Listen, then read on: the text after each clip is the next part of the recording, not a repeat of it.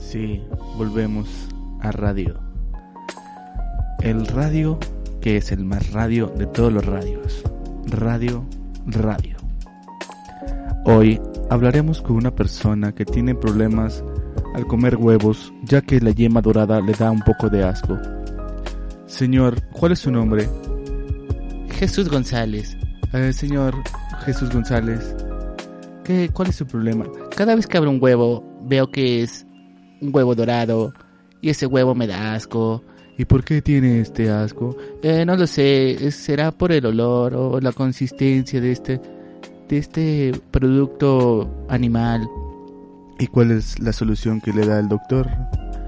Pues me dice que ya no coma huevos, pero me encanta la clara del huevo. A veces me hago licuados con clara de huevo. A veces me hago omelets de clara de huevo. A veces me hago pasteles con pura clara de huevo. A veces me hago comida con clara de huevo. Arroz con clara de huevo. Ya ve, hay muchas posibilidades, pero la yema es la que me trae problemas. Y ya he tratado de comprar productos donde solamente está separada la, la clara de la yema. Ya sé, sí me lo han recomendado. De hecho, San Juan tiene un producto muy, muy interesante, ya que viene separada la clara del huevo. Y pues me ha gustado, pero siento que está un poco líquida.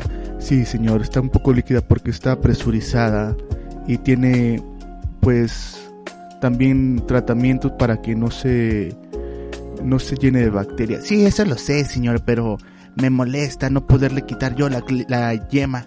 Señor, pero entonces si le da asco y no la quiere ver, ¿por qué no compra el producto y no se viene a quejar un programa de radio radio?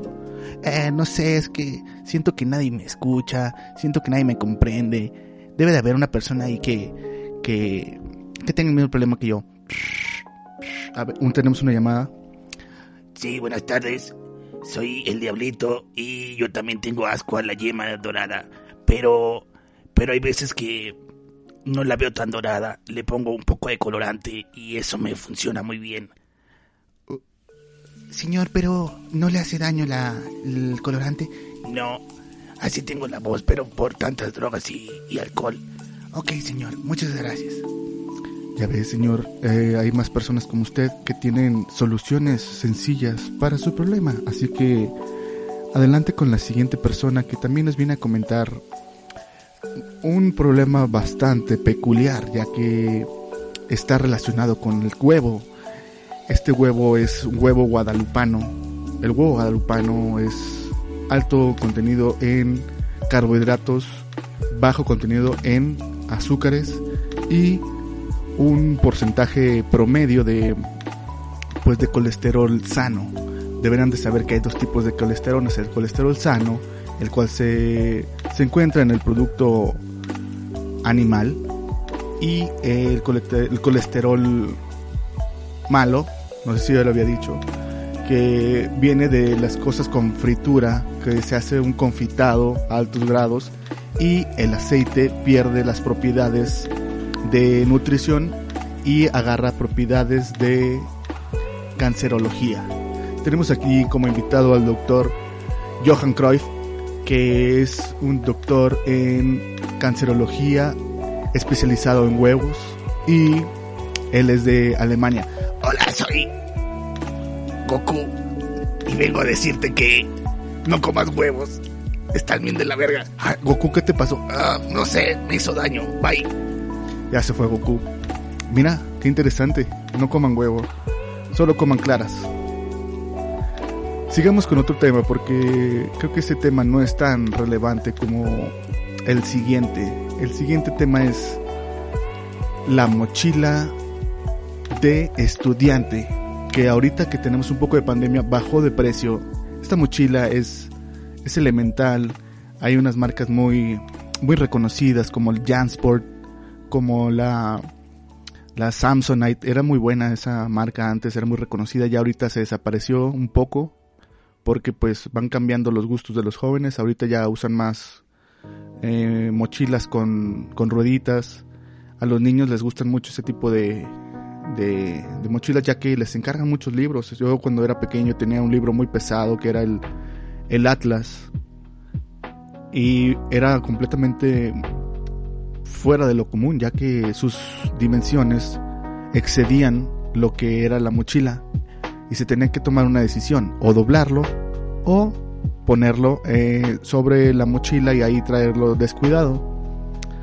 Eh, invitamos a Josefina Vázquez Mota para que nos hable de, de su situación de, de su infancia. Hola señor, yo soy Josefina y tengo tres libros Atlas porque soy bien pro. Oye niña, pero ¿no se te hace un poco exagerado que tengas tantos libros? No, porque a veces se lo presto a mi primo, a veces se lo presto a mi perro y el otro es para mí. Y ahí jugamos los tres a, a cargar el libro Atlas en nuestra mochila. Eso es un juego muy estúpido, niña. ¿No lo crees? Ah, estúpido usted por invitarme. Ah, lo siento, tienes razón. Vete de, de, mi, de mi estudio. Continuemos con otro tema de relevancia. En estos días hemos visto una creciente oferta en los productos de tecnología, sobre todo porque es el buen fin. Así que me gustaría saber qué se van a comprar ustedes. Eh, para la gente que no es de la región, de los llanos, el buen fin es una situación de, pues cómo decirlo, de concientización, de que hay que tener que comprar cosas, hay que mover la economía mexicana porque para eso se fundó, para eso se realizó el buen fin, para tener un, un pico de compras antes de Navidad.